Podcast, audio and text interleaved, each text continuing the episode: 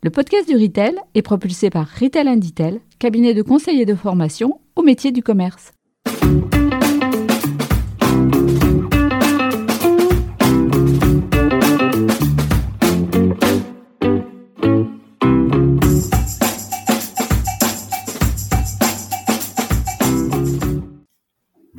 Bienvenue sur le podcast du Retail. Je suis Fabien Foulon, un des artisans de ce podcast animé par un collectif d'experts passionnés par la consommation, le commerce et la relation client. L'un des objectifs de ce podcast est de donner la parole à ceux qui font le commerce d'aujourd'hui et qui feront le commerce de demain. Aujourd'hui, j'ai le plaisir d'accueillir Pierre Géroliria, cofondateur du Drive to Nu. Le Drive to Nu est un concept drive dont l'offre repose sur trois piliers le zéro déchet, le local et la qualité des produits. Dans cet épisode, Pierre nous parlera des différentes étapes qui ont mené à la création et au développement du Drive to Nu, qui s'ouvre depuis quelque temps à la franchise ou plus précisément au partenariat sous licence de marque. À travers cet échange, nous découvrirons un concept bien rodé qui a su atteindre un haut niveau d'efficacité grâce à une démarche d'amélioration continue et à une forte implication des cofondateurs et de leurs équipes. Nous découvrirons aussi la passion qui anime Pierre et sa femme Salomé, une passion pour l'engagement social et environnemental et pour le travail bien fait, mais aussi une passion pour le commerce, pour les producteurs, les bons produits et la relation client. Un épisode utile pour celles et ceux qui s'intéressent à la consommation responsable, très utile pour celles et ceux qui souhaiteraient ouvrir une franchise sociale du Drive to Nu, mais aussi utile pour les entrepreneurs en herbe qui souhaiteraient s'inspirer du parcours de Pierre et Salomé pour améliorer leur démarche entrepreneuriale. Et tout cela est à découvrir maintenant. Bonjour Pierre et bienvenue dans le podcast du Retail. Tu es le cofondateur du Drive to Nu. En quelques mots, peux-tu te présenter et nous dire en quoi consiste le Drive to Nu? Eh bien, Bonjour, merci beaucoup pour l'invitation euh, au podcast du Retail. Euh, donc le Drive to Nu, c'est un supermarché en drive zéro déchet et 100% responsable. Euh, donc nos clients font leurs courses sur le. Nous, on leur prépare la commande en une heure chrono euh, et ensuite ils viennent la récupérer en magasin, enfin en drive, ou alors on peut aussi leur livrer. Et ils récupèrent une commande avec des produits qui sont conditionnés uniquement dans des emballages réutilisables, donc soit des bocaux en soit des sacs en toile. et donc ces emballages réutilisables sont soumis à ce qu'on appelle la consigne inversée, c'est-à-dire que pour chaque contenant qui vont nous rapporter vide, on va les créditer de 10 centimes de bon d'achat par contenant. On parle d'un drive zéro déchet et 100% responsable parce que le zéro déchet, bon, ça va de soi, on a zéro emballage jetable, que des emballages réutilisables au drive tout nu et 100% responsable parce que on a des critères de sourcing qui sont assez stricts. Le premier critère, c'est bien sûr que euh, nos fournisseurs producteurs, transformateurs jouent le jeu du zéro déchet avec nous ou du vrac. Le second critère, c'est l'aspect local. On favorise au maximum une production locale et on s'engage à ce qu'au moins 60% des produits qu'on distribue soient issus d'un périmètre de moins de 100 km autour du point de vente. Et le troisième critère, c'est la qualité des produits. Donc on choisit uniquement le meilleur, le meilleur gustativement, mais aussi dans la manière dont c'est produit, élevé, cultivé, pour que euh, ben, les produits qu'on vende soient euh, conformes aux chartes qu'on a rédigées, qui sont largement inspirées des chartes des labels bio. Et donc, vous, avez dans votre assortiment à la fois des produits qui sont bio, qui sont labellisés, et ces produits-là que vous auditez, euh, et, sachant que tu as euh, toi-même une formation d'ingénieur agricole qui te permet justement de faire, euh, de faire ces audits de façon très sérieuse. C'est ça, tout à fait. Donc moi, oui, je suis ingénieur agri et donc j'ai vu plein de producteurs dans mes études, mais aussi après, qui n'avaient pas de label bio, qui n'avaient pas fait la démarche de se faire labelliser, mais qui pour autant avaient une production qui correspondait aux chartes de qualité des labels bio. Et donc, euh, pour pas se couper de ces producteurs-là, qui ne demandent pas le label bio pour des, dizaines de très bonnes raisons, hein, mais euh, ben on a dit qu'on allait rédiger nous-mêmes nos chartes et donc les appliquer pour, ben pour, pouvoir quand même proposer les produits qui sont issus de, de ces procédés culturaux-là. D'accord. Euh, en termes d'assortiment, vous avez combien de, combien de références et quels sont les, on va dire, les, rayons, les catégories que vous couvrez? Alors, on couvre tous les besoins de, de la semaine, en fait, d'un foyer euh, français. Euh, donc, on a des fruits et légumes, de la crèmerie, des produits secs, euh, de, de, la viande aussi fraîche, comme de la charcuterie. on a aussi des cosmétiques, des produits d'hygiène et des produits ménagers. L'idée, c'est que les gens puissent faire toutes leurs courses au drive tout nu. Et pardon, l'autre question, c'était combien de, de, références on a? On en a entre on en a en ligne entre 1500 et 1600 notre, notre parti pris, c'est d'être un petit peu sur le même format que Lidl, c'est-à-dire qu'on choisit un produit par unité de besoin qu'on considère comme étant le meilleur, celui qui va être le meilleur compromis entre nos critères de, qualité, le prix et puis la disponibilité logistique aussi. Donc, donc l'idée, c'est d'avoir vraiment une gamme qui soit la plus large possible, mais pas forcément profonde. Et du coup, ça, permet aussi à vos fournisseurs de, de garantir, on va dire, à vos fournisseurs aussi des volumes plus importants que si vous aviez 5000 ou 10 000 références. Il y a aussi de ça, ouais. Sachant que, bon, comme on est, on est en local, mais on est aussi en circuit court, euh, ce qui fait qu'on s'adresse aussi pas mal à des petits faiseurs qui vont avoir euh, deux, trois références que nous, on va distribuer chez eux. Donc, la logistique chez nous, c'est toujours euh, une, une grande question. On, passe beaucoup de temps à optimiser les tournées, optimiser les livraisons. Mais on y arrive très bien et, donc c'est très encourageant pour la suite. Ok. Dans votre concept aussi, euh, lorsqu'on a préparé cette, cette interview, tu m'as dit qu'il y avait un point qui était vraiment important, qui était l'idée de supprimer tous les irritants pour le client, notamment enfin, tout ce qui peut être pénible pour le, client. Est-ce que tu peux nous en parler? Ouais, alors la, la base de l'idée du drive zéro déchet, à la base on voulait monter un supermarché zéro déchet. Et sauf que on se disait, bah, si on a un supermarché, ça veut dire qu'il faut que les gens portent les produits qui sont conditionnés dans des bocaux. Euh, les bocaux, c'est lourd. Par exemple, un bocal standard, chez nous, c'est 300 grammes fois 50 bocaux. Je vous laisse imaginer le, poids que ça fait. Euh, et puis, euh, si jamais c'était du vrac, ça veut dire qu'il faut que les gens choisissent les quantités qu'il leur faut, sauf qu'on ne sait jamais vraiment quelle quantité de graines de kia ou de graines de courge il nous faut. Enfin, voilà, donc on s'est dit, on va, on va vraiment faciliter au maximum l'expérience client, quitte à ce que nous, derrière, on s'occupe de, tous les, de toutes les tâches un peu pénibles qu'il peut y avoir à consommer en zéro déchet, en vrac, en circuit court, etc. Pour que en fait euh, il y ait le moins de changements possible dans l'expérience client. Par exemple, un client qui a l'habitude d'aller chez Leclerc Drive ou chez Chrono Drive, passer au Drive Tunu, ça va rien lui changer en fait. Il fait ses courses sur le drivetunu.com, il vient récupérer sa commande à l'heure dite. Tout est déjà conditionné dans des emballages réutilisables. La seule chose qui change, c'est que en venant chercher ses courses, il nous rapporte des emballages vides que derrière nous on, s'occupe de, de, stériliser puis de remettre dans le circuit. Donc vraiment, l'expérience client est inchangée. Et ça, pour nous, c'était hyper important pour que ce soit adopté par le plus grand nombre. Et pas seulement par les gens qui sont convaincus, et d'ailleurs qu'on salue et qu'on adore. Mais voilà, si on veut vraiment avoir beaucoup d'impact, il faut que ça devienne mainstream de consommer au drive tout nu. Et ça, ça passera uniquement par la simplicité d'usage. Et un, dernier point aussi pour bien, bien comprendre l'identité du drive tout nu, vous vous inscrivez aussi dans l'ESS. Oui, on est une, une SAS labellisée ESUS, entreprise solidaire d'utilité sociale et ce qui est un statut qui, euh, qui certifie en fait qu'on a ben, une, une mission sociale ou environnementale qui est inscrite dans nos statuts. Euh, donc nous, c'est euh, démocratiser la consommation zéro déchet et, responsable. On a des écarts salariaux qui sont cadrés entre les personnes les moins rémunérées et les personnes les mieux rémunérées de la société, et on cadre aussi la rémunération du capital. Alors maintenant qu'on a une, bonne image, enfin un, bon portrait de, ce qu'est le Drive tout nu, est-ce que tu peux nous dire comment est née l'idée du Drive tout nu? Comment comment t'es venue euh, l'idée euh, à toi et puis à, à la cofondatrice qui je me trompe pas, si je me trompe pas, est également ta femme. Tout à fait, on est associés au boulot, mais aussi dans la vie.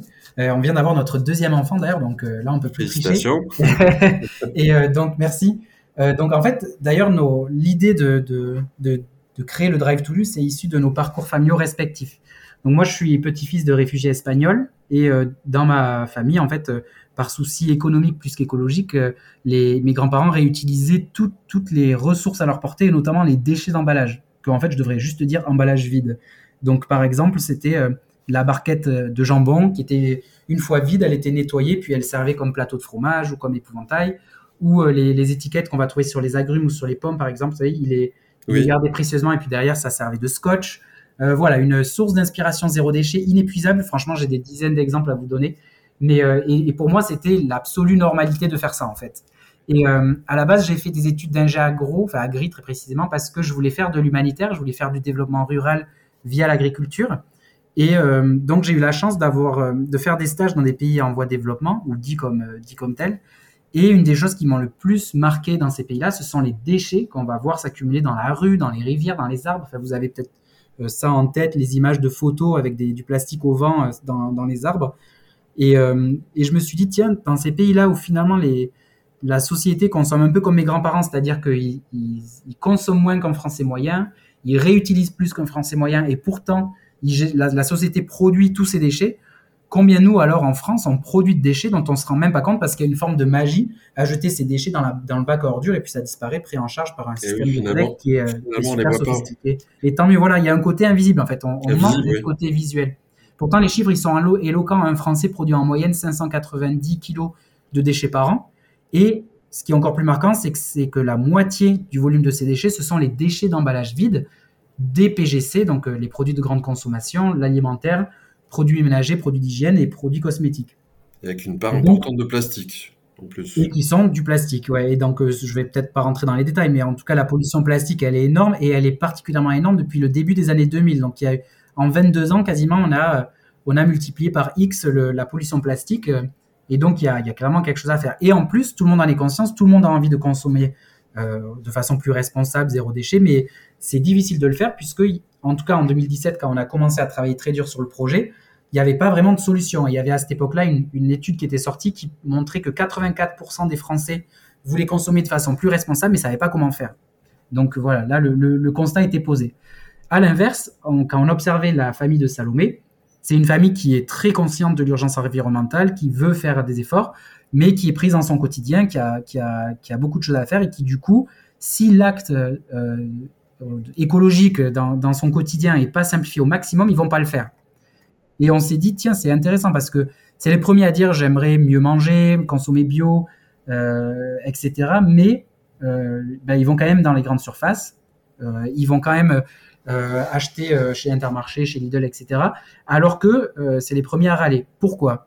Et donc, on a étudié, et en fait, ce qui fait la force de la grande distribution, même si beaucoup de gens tapent dessus, c'est la, la, simplicité d'usage. Il y a des supermarchés partout, c'est les bons prix, c'est les bonnes horaires d'ouverture, on a tous les produits au même endroit. Et ça, à l'époque, on ne le retrouvait pas dans la consommation responsable. Donc on s'est dit, on va créer une sorte d'hybride un, mélange entre la simplicité d'usage de la, de la grande distribution poussée à son maximum via le drive ou la livraison à domicile, et de l'autre côté, on va y mélanger la consommation responsable type épicerie zéro déchet, les AMAP, la ruche qui dit oui, direct à la ferme, et on a créé le drive tout nu comme ça. Donc, euh, ben, on, en revient à ce qu'on disait tout à l'heure, hein, c'est la, chasse aux irritants. Ça. Euh, qui fait que vous avez levé le frein de, de l'effort que peut représenter une, une, consommation zéro déchet. Tout à fait. Euh, et, et, alors, euh, je, je, vais te poser la question aussi parce que je l'ai déjà entendu dans d'autres de tes interventions, notamment dans l'émission euh, d'aventure bio animée par Simon, Simon Le Fur. Oui. La, petite histoire derrière le drive tout nu, comment c'est venu? Derrière le nom du drive tout nu? Oui, le nom du drive tout nu. Alors c'est une histoire de, c'est une histoire de couple. Donc en fait, on a pour la petite histoire, on a essayé de créer le drive tout nu une première fois en 2012. Donc, on rentrait tous les deux d'une expérience d'expatriation dans la Silicon Valley, donc forcément au contact euh, quotidien d'entrepreneurs qui, qui montaient les futurs Facebook. Euh, à l'époque, c'était l'actuel Instagram et Google. Et donc, on est rentré avec une envie d'entreprendre très forte. Et on s'est dit, allez, c'est parti, on monte le drive, le drive zéro déchet. À l'époque, je voulais l'appeler le drive responsable. Et donc, je candidatais à des incubateurs à gauche, à droite. Et je me souviens que un soir, c'était la deadline pour participer à l'incubation du département des Alpes-Maritimes. Et donc, je, rédige mon dossier, je le termine, et je demande à Salomé une relecture. Il faut savoir que Salomé a fait Sciences Po, donc elle est très forte en... Bon, c'est pas pour ça qu'on est très fort en communication écrite, mais ça, ça, aide quand même pas mal. Je lui demande une relecture et elle me dit, bon, ton dossier, il, est parfait. Par contre, ton nom, le drive responsable, mais j'ai eu envie d'arrêter de lire à partir du moment où j'ai lu le titre. Quoi. Et donc là, je lui dis, mais comment ça? Quid et euh, il était 22h30, euh, la deadline était à minuit, et donc euh, elle commence à me challenger sur le nom. Mais il est trop nul ton nom, drive responsable, qu'on s'en fout, on, se fait chier. Et donc je lui dis, mais elle me commence à me chercher les, les verres du nez, à, dire, mais qu'est-ce que tu veux dire? C'est quoi ton drive? Ils sont comment tes produits? De fil en aiguille, le temps monte. Et à la fin, j'en avais marre, je voyais la deadline se rapprocher. Je dis, bon, voilà, c'est bon. moi, mes produits, je veux, je veux que ce soit des produits tout nus, il n'y a pas d'emballage jetable, c'est le drive tout nu, quoi. Elle me dit, mais voilà, là, tu tiens un truc. Du coup, je excédais, donc je raye euh, le drive responsable, je, tape le drive tout nu, j'envoie.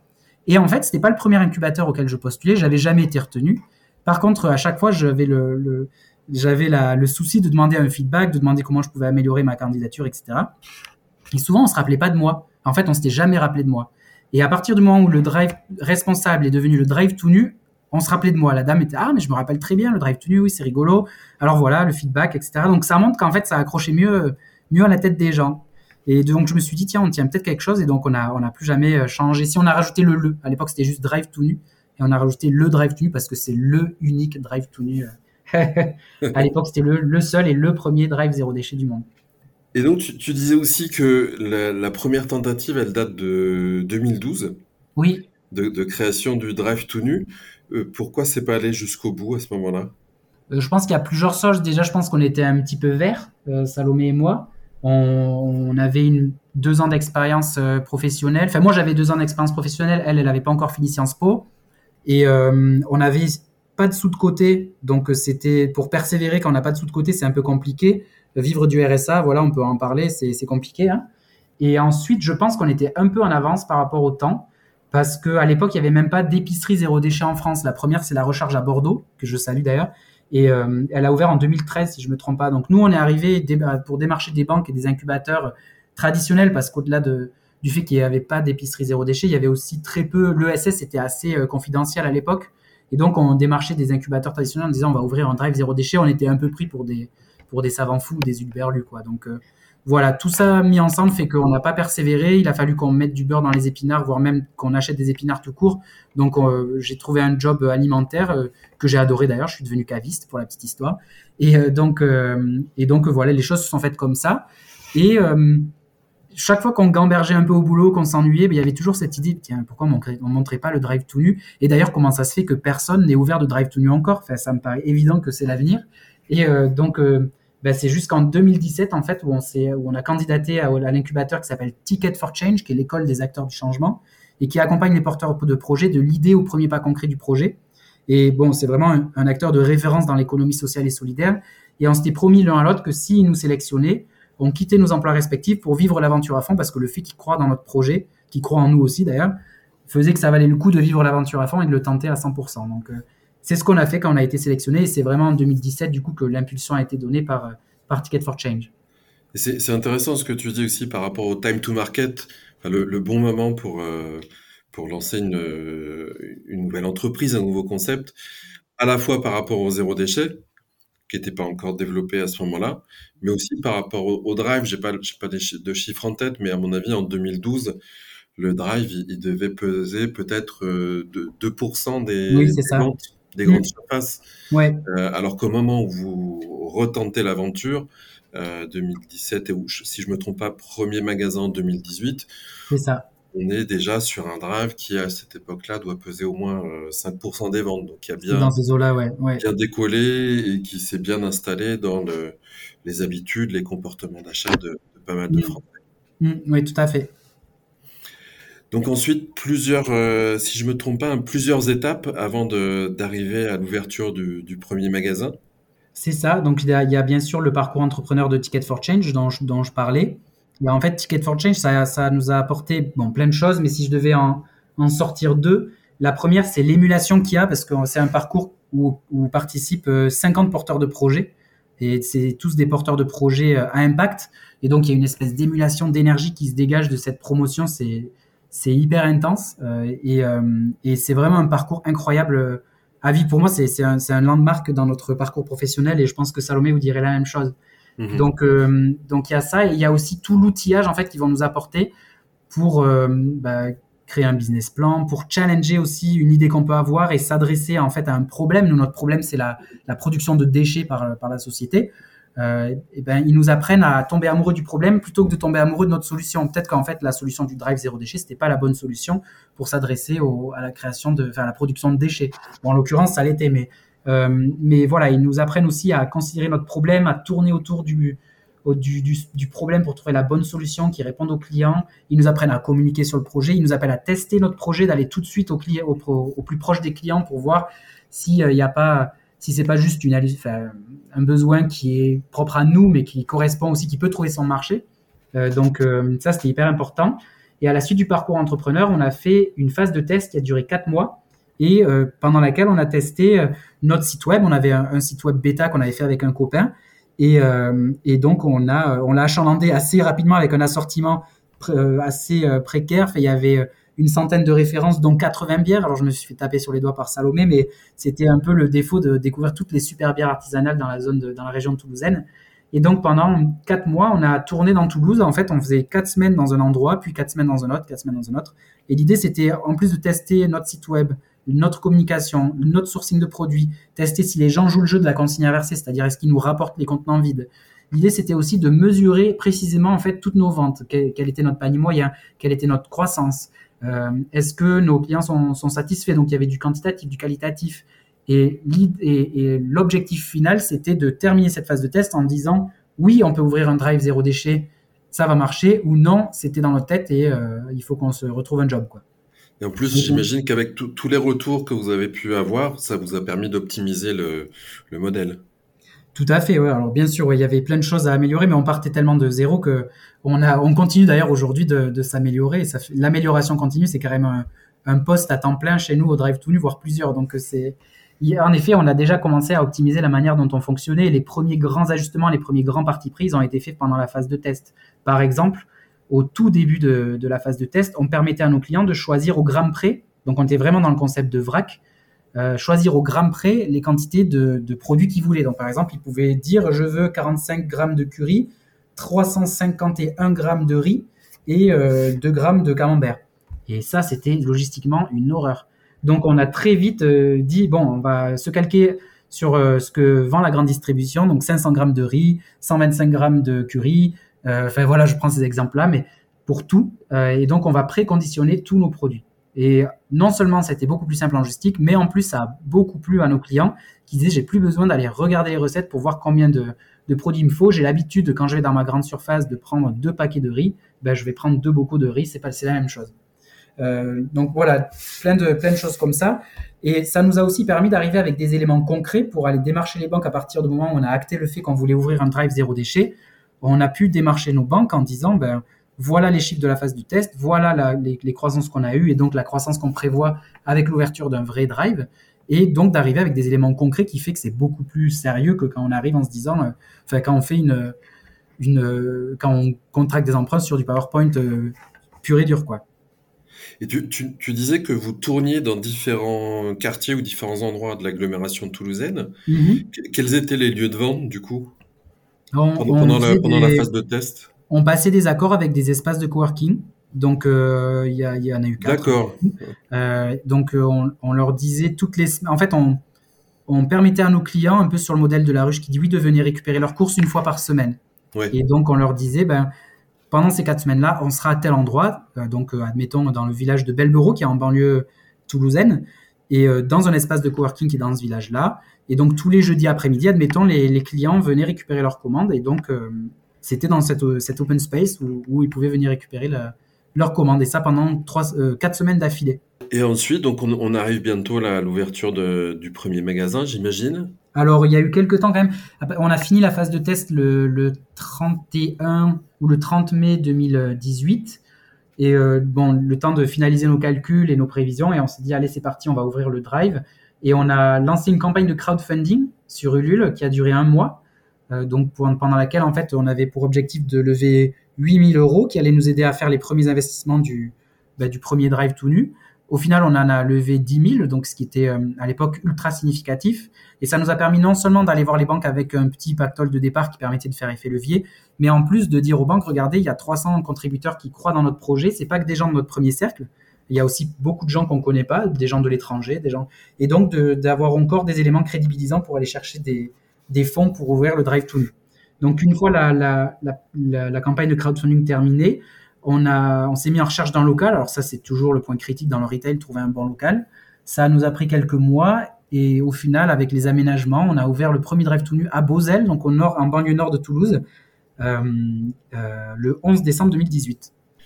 2018, ce premier magasin, vous en avez combien maintenant de magasins? Aujourd'hui, on en a cinq. On en a trois en propre qui sont en banlieue toulousaine, qui a donc le premier à Beauzel, le second qui est à Balma-Gramont, le troisième à Montaudran.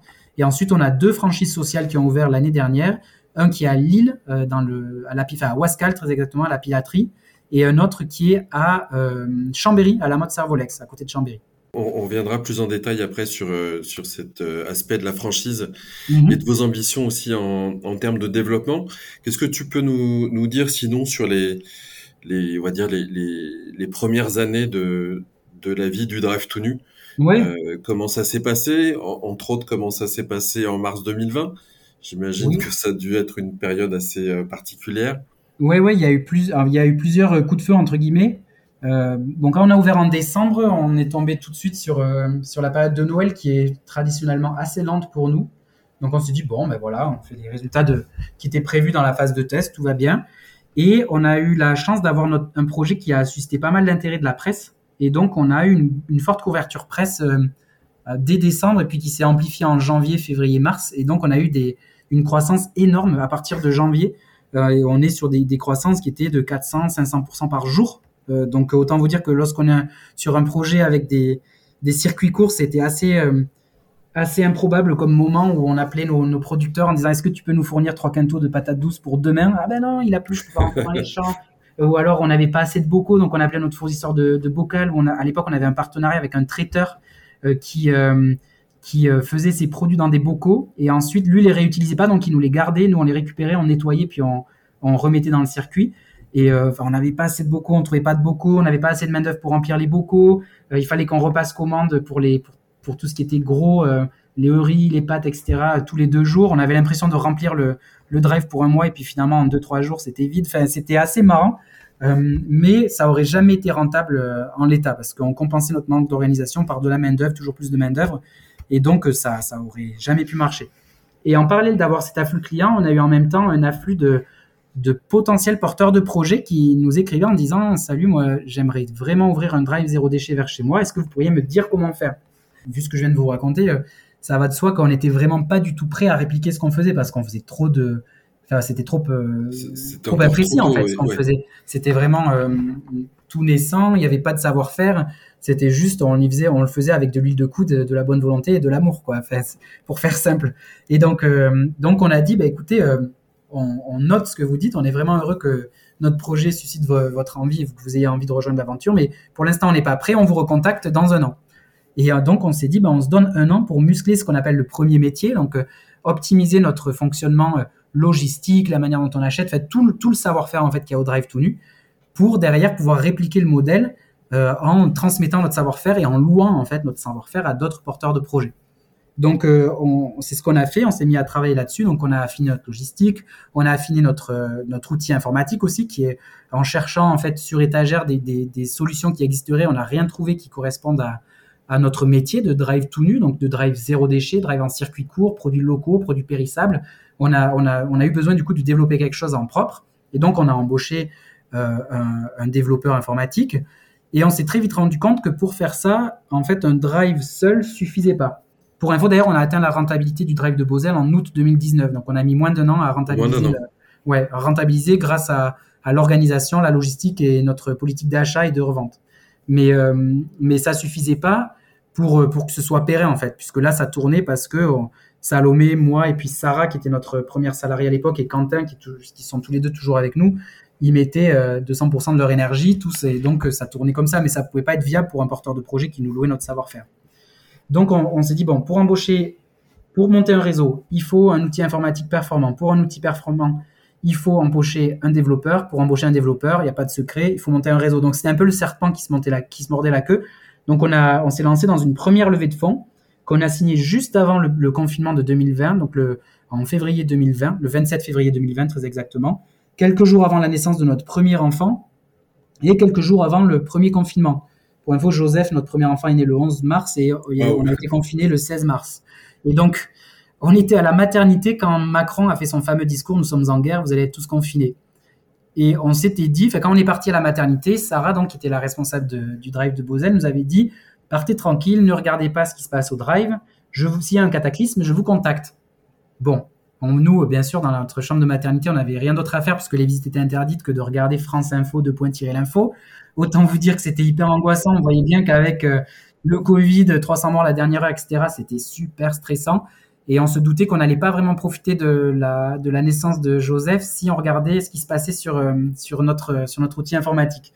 Et donc, on a fait confiance à Sarah. On s'est dit, on regarde pas. Et euh, le dimanche, il y a une, une confrère euh, qui tient une épicerie zéro déchet en centre-ville de Toulouse qui nous écrit et qui nous dit mais vous aussi vous vous êtes fait déboîter parce que nous en fait on n'a même plus un gramme de riz dans le magasin. Et donc là, Salomé m'a pas dit qu'elle avait reçu ce message. Elle a regardé sur, sur Shopify, qui est notre, notre, notre solution e-commerce qu'on utilise. Et là, elle voit des chiffres ubuesques. Et donc, elle me dit, Pierre, euh, regarde Shopify et je pense qu'en fait, il faut que tu appelles Sarah. Et, en effet, on avait fait x3 d'une heure à l'autre, en fait, sur nos ventes. Et, euh, ils avaient tenu la baraque, l'équipe, pour vous dire à quel point on a une équipe super, ils avaient tenu la baraque tout seuls sans nous appeler, sans rien. Et donc, à la sortie de la maternité, on se dit, ben là, il va falloir, euh, il faut tout, tout réorganiser. Il faut réorganiser par rapport à, à l'hygiène, par rapport à l'aspect sanitaire des beaucoup qu'on nous rapporte, par rapport à l'aspect sanitaire des échanges entre nous, nos prépas commandes, nos services clients et nos clients. Euh, il faut organiser la manière dont on fonctionne parce que x3, x3 en chiffre d'affaires, ça veut dire, il faut, en fait, on, s'est dit, on va pas embaucher x3 en RH parce que on était tellement euh, stressé par rapport à l'aspect sanitaire qu'on s'est dit, si on fait rentrer des nouveaux qu'il faut former, etc., ils seront peut-être pas euh, aussi euh, euh, digne de confiance d'un point de vue sanitaire. Donc en fait, on va rester et tourner avec les effectifs qu'on a, qu'on a là. Et donc on a tout réorganisé la manière dont on fonctionnait en termes de planning, en termes de qui fait quoi. moi, je suis redevenu responsable de Drive. Sarah est redevenue prépa commande et donc les prépa commandes aussi ont fait leur, leur job. Tout le monde a été absolument remarquable. Tout le monde connaissait son job, faisait son job à la perfection pour que ça tourne. Et on a eu un afflux client qui a, qui a pas décru pendant les deux mois du confinement. On était à x3. Euh, non-stop. Et euh, avec le même effectif, on a juste embauché une personne en plus qui avait fait quelques remplacements déjà et qu'on savait était, euh, était fiable. Mais, mais voilà, donc c'était une, une, aventure, je dirais avant tout humaine, qui était assez incroyable. Et, et donc ça a tourné. Donc le, confinement, ça a été un, un premier gros choc. et c'était un vrai crash test qu'on a, qu'on a, qu'on a, et c'est un challenge qu'on a relevé à la perfection, puisqu'en fait, on a fidélisé des clients pendant cette période. On a, on a réussi à passer ça sans, sans soubresaut et donc euh, c'était, euh, c'était hyper remarquable. Et qui, et qui en même temps, sous, sous vraiment l'épreuve du feu et une énorme pression, vous a amené à vous adapter très rapidement et, et sans doute aussi amener des optimisations. Ah oui, oui. En oui, un oui, laps de temps très court, euh, qui peut-être dans un contexte normal se serait fait sur euh, plusieurs mois ou sur plusieurs une année. années probablement, ouais, tout à fait. Ouais, ouais, complètement. Notamment au niveau de la logistique, au niveau de l'organisation des livraisons, au niveau du rangement du magasin, au niveau des, des plannings. Euh, ça s'est fait euh, aussi pour éviter que nos que nos prépa commandes se croisent. On avait, on était au 2-8. Euh, donc ouais, c'était c'était ça nous a poussé, ça nous a forcé à, nous adapter hyper vite et à trouver des solutions hyper vite. Et d'ailleurs, à ce, titre, notre équipe est d'autant plus euh, chouette qu'ils ont proposé des améliorations. Enfin, on a vraiment travaillé tous ensemble dans un esprit d'intelligence collective pour trouver des améliorations et pour faire en sorte que les choses se fassent, euh, je dirais pas dans la douceur parce que c'était très intense, mais en tout cas se fassent euh, bien, quoi. Et donc après tout ça, ou un, un peu plus tard, j'imagine, vous étiez prêt pour, euh, pour ouvrir euh, à la franchise. Du coup, les deux magasins qui ont ouvert en franchise, là dont tu parlais tout à l'heure, ils ont, ils ont ouvert à quel moment? Ils ont ouvert en avril et en novembre. Alors avant d'ouvrir en franchise, on a d'abord répliqué en propre à Toulouse. Donc oui. on a ouvert notre deuxième drive puis no en novembre 2020 et notre troisième drive en mars 2021. Et l'idée de ça, c'était de tester notre savoir-faire et la manière dont on, dont on voulait répliquer en franchise sociale, mais d'abord le faire avec nous. Parce qu'on savait qu'on serait beaucoup plus réactif pour, pour régler les, les soucis qu'on n'aurait pas anticipés. Et en réalité, il n'y en a pas eu beaucoup. Et même l'ouverture de Montaudran, qui est le troisième, ça s'est fait sans même une nocturne. Alors, on en était presque déçus. Fait les nocturnes, tu sais, c'est quand on voit que l'échéance de l'ouverture arrive dans quelques jours et qu'on n'est pas prêt, donc on passe la nuit au drive à, à fignoler les derniers détails. Là, nickel, ça s'est fait 100 heures. Donc on s'est dit, bon, on est vraiment prêt à ouvrir notre première franchise sociale. Et donc c'est à Lille qu'a ouvert le premier drive tout nu en franchise sociale euh, en avril, le 10 avril 2021. Et donc avec deux porteurs de projets super, Maxence et Timothée, euh, qui ont, euh, bah, qui ont œuvré pour avoir un super drive, des super producteurs locaux. On est, on est vraiment resté sur les mêmes standards de qualité qu'on a à Toulouse. Et même au niveau de la qualité de service, au niveau du SAV, enfin tout, c'est un drive tout nu en, en, belle et due forme qu'il y a à Lille. Et on est super content d'avoir rencontré ces porteurs de projets. Et de la même manière à Chambéry, donc qui s'est ouvert en novembre avec pareil un, super porteur de projet qui a très bien su s'entourer, qui s'appelle Damien, ancien rugbyman professionnel d'ailleurs de top 14 et qui, a ouvert un super drive zéro déchet à Chambéry. Et donc là, vous avez connu euh, vous avez, première ouverture en 2018. Donc là, ça fait 2019, 2020, 2021. Votre enseigne, elle a un petit peu plus de trois ans. Euh, et là, vous vous dites, bah, c'est le moment pour, euh, pour passer à la vitesse supérieure et accélérer en termes de développement. C'est ça. En fait, donc à partir du moment où on a, où on a répliqué euh, nos drives en propre et notre première franchise sociale, on s'est senti prêt à, à, appuyer sur le champignon, entre guillemets, et donc on, a, on s'est relancé dans une levée de fonds pour accélérer notre changement d'échelle, et on vient de la clôturer d'ailleurs, on vient de la clôturer il y a quelques jours, dont on est, on est, on est très content, puisqu'en fait ça ouvre les portes à un changement d'échelle avec euh, un petit peu plus de matière grise pour, euh, pour soutenir en fait l'accroissement d'activité et pour se faire aider aussi par des prestataires externes. Donc en, termes d'ambition de développement, vous comptez ouvrir euh, combien de, combien de magasins par an, que ce soit en propre ou en franchise, hein, parce que mhm. j'imagine que vous continuez, euh, vous, vous comptez euh, continuer à vous développer également en propre? Oui, tout à fait, parce que c'est important pour nous de garder un pied dans le dans l'opérationnel, déjà parce qu'on aime beaucoup ça, et d'autre part parce que ça nous permet en fait de, toujours tester, tester plus le fonctionnement en fait des drives de nos drives toulousains. En fait, on les conçoit un peu comme des pilotes. On va tester pas mal de choses à Toulouse et une fois que c'est validé, hop, on déploie sur le réseau. Et donc, euh, notre, euh, notre objectif, c'est d'ouvrir 7 drives en franchise sociale en 2022, plus 2 drives en propre. Et ensuite, à partir de 2023, d'ouvrir 10 drives par an, 10 drives en franchise sociale et 1 à 2 drives en propre euh, par an. Un rythme, d'ouverture qui est soutenu, mais qui en même temps est aussi raisonnable. C'est ça. On, a, aime bien avancer. Alors, c'est marrant, on m'a dit ça pendant un entretien d'embauche. Nous, on avait l'habitude de dire qu'on avance à petits pas, rapides. Il y a, y a quelqu'un qui nous a dit j'aime bien l'image de, voir comme des tracteurs, c'est-à-dire qu'on avance doucement mais sûrement en fait. Chaque, euh, chaque tour de roue qui est fait est un tour sûr. Et, euh, et donc c'est un peu ce qu'on va appliquer aussi à notre changement d'échelle, c'est-à-dire que c'est bien d'aller vite, mais pas de pas se brûler les ailes. Et donc, euh, et donc voilà, 10 ouvertures par an, ça nous paraît être quelque chose de raisonnable, tout en étant ambitieux quand même. Euh, et, et, tu parlais du principe de, de franchise sociale. Est-ce que tu peux nous en dire un petit peu plus? Alors la franchise sociale, il n'y a pas de traduction juridique à proprement parler de, de ça. Euh, c'est une, euh, euh, franchise qui met l'impact au cœur du réseau. Donc on demande à nos franchisés de, de, eux aussi demander le label ESUS et on leur demande au même titre que nous, on suit des indicateurs d'impact, de suivre les mêmes. Donc par exemple le nombre d'emballages plastiques évités, le pourcentage de produits en, local, euh, le pourcentage de clients qui sont des qui sont ou ne sont pas des CSP+. Enfin, voilà tout un tas d'indicateurs euh, d'impact qu'on trouve important de suivre et qui sont vraiment au cœur de, notre action puisque on a créé le Drive to pour l'impact. Donc, euh, donc euh, c'est vraiment au cœur du modèle. Est-ce que, est que vous avez identifié aussi les, conditions de réussite des nouveaux magasins et notamment en termes d'emplacement Est-ce que vous avez un emplacement type que vous recommandez? Euh, oui, après, enfin ouais, rien de rien de sorcier. Du coup, c'est un peu le même que, tous les drives. Il faut que ce soit proche des, grands axes passants, alors proche des, des axes domicile-travail plutôt plus proche des domiciles que du travail, mais bon, après, ça, c'est pas forcément bloquant. Et il faut que ce soit euh, plus ou moins visible. On n'a pas forcément une, nécessité d'être très visible comme c'est du e-commerce et que les gens font leurs courses avant, mais on note quand même que c'est un plus d'être, euh, d'avoir une pub entre guillemets gratuite, même si la localisation, ça se paye euh, lorsque l'entrepôt est visible. Mais voilà, le, ce qui est vraiment important, c'est d'être dans, au cœur d'une zone de chandise ou, sous les, ou sur les axes de domicile-travail et que ça soit un tout petit détour, voire pas de détour du tout, pour euh, nos clients de venir faire leur course au drive to Oui, donc encore une fois, la, praticité et le moins d'efforts possible. Exactement. Pour, pouvoir, euh, pour pouvoir faire ses courses. Et j'imagine par ailleurs que vous devez faire un gros travail aussi en termes de, en termes de recrutement, de communication pour recruter des, des nouveaux clients, faire connaître les, les nouveaux magasins qui ouvrent. Oui, ouais, ouais, ben, on a la chance d'avoir un, projet qui fédère pas mal et qui fidélise bien ses clients, donc le, bouche à oreille tourne bien.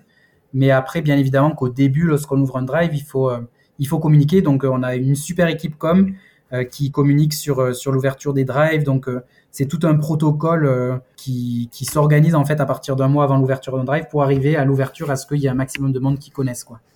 Et, et du coup, j'imagine un, gros travail en termes de, en termes de relations presse pour, pour faire connaître et pour faire parler de, du drive tout nu. Et c'est vrai que quand on va sur Internet, on tape le drive tout nu, on va tomber sur plein d'articles de, de, presse euh, qui parlent de, de, chacune de vos ouvertures. Oui, tout à fait. Il y a de la presse, il y a des réseaux sociaux, euh, il y a euh, des événements qu'on organise en physique. Il y a tout un fait, le crowdfunding aussi. Nos, nos, partenaires, du coup, porteurs de projets, sont invités aussi à organiser un crowdfunding qui est au-delà d'être une opération qui permet de, de collecter un peu d'argent, c'est une opération qui permet aussi de communiquer sur le projet. Euh, donc euh, voilà, tout un tas d'opérations qui sont montées dans, dans, le but de faire parler du Drive tout nu, de bien communiquer sur le, le fond de l'offre qu'on va proposer, donc le zéro déchet, le local et le qualitatif. et pour que ce soit bien compris et que les gens aient envie de, de venir tester. Ok, et on va parler justement de vos partenaires. Quels sont les Est-ce qu'il y a des profils que vous recherchez en particulier, que vous privilégiez? Oui, il y a deux critères principaux qui sont les, la base de la pyramide. C'est que il faut que les gens aiment les produits. Il faut aimer la, faut aimer bien manger, il faut aimer cuisiner, il faut aimer en parler. Et puis il faut que les gens aiment les clients. Il faut que les gens se sentent à l'aise. Il faut qu'ils aient un esprit commerçant à parler des produits, à se sentir heureux lorsqu'ils servent des clients et qu'ils sont contents. Euh, voilà, c'est vraiment ça la base de la base. Après, tout le reste, en, tant que réseau, en tant que franchiseur, enfin, on n'est pas vraiment des franchiseurs, on est des, en tant que partenaire, on l'apporte. On apporte tout ce qui est pilotage, on apporte tout ce qui est euh, marketing, communication, on apporte le sourcing aussi, puisque euh, toute l'équipe d'ingénieurs agro du Drive tout nu est en, est en appui sur le sourcing local et d'ailleurs et national d'ailleurs pour nos drive partenaires. Donc tout ça derrière, ça peut se construire, mais la base de la base, le savoir-être de base, c'est aimer les produits, aimer les clients. Et c'est important, là, tu parlais de, euh, en tout début d'interview des audits que vous pratiquez euh, par rapport à, à, vos fournisseurs. Donc, si le porteur de projet, enfin le partenaire, n'a pas les compétences euh, agro-agri pour faire lui-même cet audit, ça, c'est quelque chose, c'est une prestation que vous pouvez euh, proposer. Oui, tout à fait. Ouais, ouais. Et en fait, c'était pas quelque chose dont on avait vraiment l'intuition au départ. Nous, on s'était dit qu'on allait chercher des porteurs de projet qui ont un peu le profil euh, Pierre et Salomé pour faire simple, quoi. Un ingé agro et quelqu'un qui fasse qui se fasse la com et l'administratif. Et en fait, on se rend compte que c'est pas ça qu'il faut. Il faut vraiment des gens qui soient commerçants, qui fassent venir et qui fidélisent leurs clients. Et nous, derrière, on s'occupe de tout, tout, tout, euh, enfin, on s'occupe pas, mais on apporte de quoi simplifier au maximum l'arrière-boutique pour qu'ils soient dans des, dans des conditions optimales pour, euh, pour faire leur métier. Il y, y a, un autre point que je trouve très, très intéressant dans ce que tu dis sur l'importance qui est accordée aux clients. Parfois, on peut avoir l'image en fait du commerce digital de quelque chose euh, qui est assez froid et qui donne pas beaucoup de place à l'humain. C'est-à-dire on, on, fait on fait sa commande on fait sa commande sur internet, on, on va en voiture euh, au drive, on mmh. récupère sa commande et paf on repart. Et je sais que parfois c'est un point qui peut freiner euh, en particulier les magasins bio, aller mmh. vers du drive ou du click and collect en se disant ben, le e-commerce c'est pas le type de commerce qu'on souhaite parce qu'il n'y a plus d'échanges, ou il y a moins d'échanges avec les clients. Oui. Et finalement, on se rend compte, et moi, je, notamment quand on regarde euh, les vidéos qu'on peut trouver sur Internet, et je, crois qu'il y en a une entre autres qui est au, magasin, enfin au point de vente de, de Chambéry, on se rend compte que c'est tout le contraire. Ouais, ouais. Alors nous, c'est, bah, je pense, c'est vraiment une des valeurs ajoutées. Votre enseigne en tout cas. Ouais, ouais, c'est ça. c'est vraiment une valeur ajoutée du drive to nu, c'est qu'en fait, on connaît bien nos produits, on connaît nos producteurs du fait d'être en circuit court. On peut parler des produits, on peut donner des idées de recettes. Et puis, bon, on, fait ça tout en délicatesse, c'est-à-dire que s'il y a un client qui est pressé, qui veut juste récupérer sa commande et, repartir, aucun problème. Euh, euh, on, on, sait faire. Mais si un client a envie de parler, tiens, du nouveau yaourt à boire de Chambéry, ou alors euh, des nouveaux euh, tofu qu'il y a à Toulouse, et ben hop, on est très heureux d'en parler, de dire bah oui, ça vient du Gers, euh, c'est fait par telle et telle personne qui ont tel parcours. Enfin, on sait raconter l'histoire des produits, et donc on va au-delà de, simplement un produit alimentaire. les, nos clients rentrent, chez eux avec une histoire, et ça pour nous c'est hyper important. Et au-delà de ça, il y a tout un aspect service client aussi sur la qualité des fruits et légumes, notamment puisque c'est quelque chose qui pêche en drive. Nous, en été, par exemple, lorsqu'on a un client qui va commander un melon, euh, ben, quand on le sert, on va lui dire ben, je vous ai mis un melon qui est prêt pour ce soir et, est-ce que vous voulez plutôt que je vous en mette un qui est un peu moins mûr pour et donc on est vraiment dans le service client poussé au maximum et on, est dans la qualité euh, qualité accessible poussée au maximum, notamment via le service client. Finalement, on se retrouve dans un, dans un service client et dans un relationnel qui est le même que sur un, un marché? Ben ouais, presque. Même nos clients habitués, euh, au bout d'un moment, on les connaît, euh, on est capable de leur préparer la commande, de leur sortir la commande des étagères avant même qu'ils aient passé la porte. Euh, on, demande des nouvelles euh, ou on leur, met des petits cadeaux parce qu'on sait qu'ils aiment ci ou ça. Enfin voilà, c'est, on essaie d'être dans un service client qui soit, qui soit au top parce que ben, c'est aussi ça qu'on aime. Enfin, nous, on a monté le drive nu parce que on aime, on aime bien manger, on aime manger de façon goûtue et puis de façon aussi saine. Euh, euh, et, on aime interagir avec les clients. En fait, on aime partager ça avec nos clients. Moi, il n'y a, rien qui me rend plus heureux que de servir les clients et de voir qu'ils sont heureux de venir récupérer leurs courses et, de se préparer un bon repas. Quoi. Euh, dernier petit point sur, sur la franchise. Alors sur la licence de marque, hein, je crois que c'est plutôt un, contrat de, licence de marque que vous avez avec. c'est un partenariat avec, licence de marque, ouais. Ouais. Qu'est-ce qu'il faut compter financièrement en termes d'investissement de, départ et en termes d'apport? Alors, ce qu'on demande à nos porteurs de projets, c'est qu'ils apportent 40 000 euros Et ensuite, il faut compter 120 000 euros d'investissement initial, 120 à 140 000 euros d'investissement initial. L'idée d'apporter 40 000 euros, c'est que derrière, ça peut faire levier pour aller démarcher les banques. Euh, donc nous, les banques qui travaillent avec nous sont assez facilitatrices pour, euh, pour les porteurs de projets, ce qui est super chouette. Et donc derrière, il y a un investissement qui est finalement peu onéreux par rapport à une, boutique qui accueillerait les clients chez eux. Pourquoi? Parce qu'en fait, on n'est pas ERP. Et, euh, et, et, ensuite, c'est un entrepôt qui est carré logistiquement, mais qui n'a pas besoin d'être joli. Donc, euh, on est vraiment dans de, dans de l'optimal. Et l'idée, c'est vraiment de, de, tirer au maximum sur les coûts fixes pour pouvoir proposer, encore une fois, des produits de qualité à moindre coût. pas besoin de répercuter aux clients la, le super, euh, la super peinture laquée, etc. du drive to Non, l'idée, c'est d'être vraiment toujours dans quelque chose d'optimal et de, et de, et d'optimiser aux petits oignons euh, comme une horloge. Quoi.